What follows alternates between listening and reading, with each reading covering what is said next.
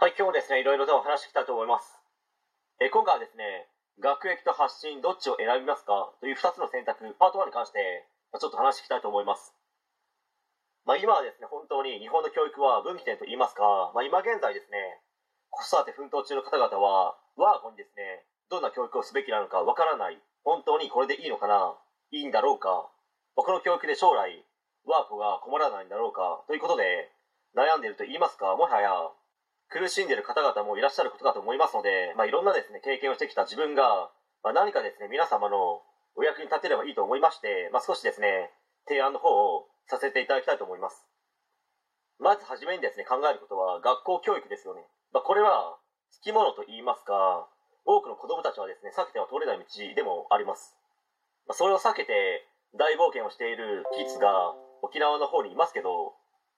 まあ、彼と同じことをやったとしてもですね、現実的ではないですので、あまりおすすめはしないですね。まあ、やったとしてもですね、二番煎じみたいになり、味も色も薄くなってしまいますし、まあ、信用が蓄積されて積み上がっていくという形ではないですので、まあ、将来的な上みってあまりない気がします。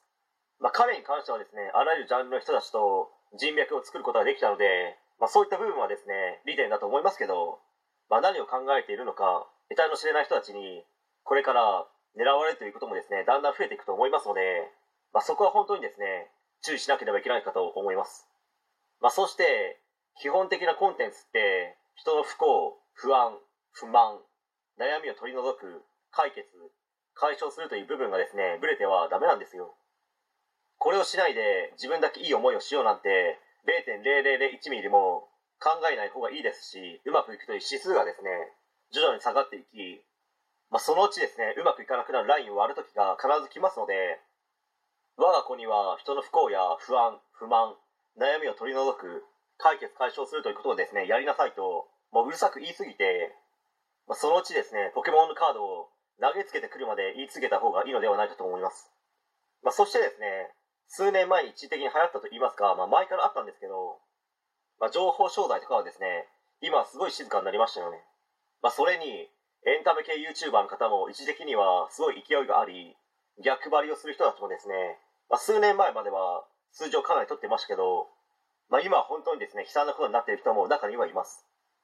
何十万人と登録者数がいるのに、一つの動画の再生回数が何百とか、ざらにいますからね。まあ、それにですね、タピオカミルクティーに関しても、一時的に加熱してましたけど、今や普通のミルクティーを買う人の方が多いのではないでしょうか。まあ、結局ですね、人の負を取り除くとか、悩みを解決、解消するということ以外は続かないんですよ。結局、飽きられます。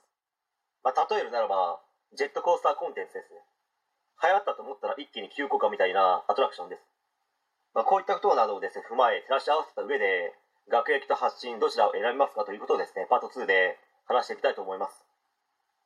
はい、えー今回以上になります。ご視聴ありがとうございました。できましたらチャンネル登録の方よろしくお願いします。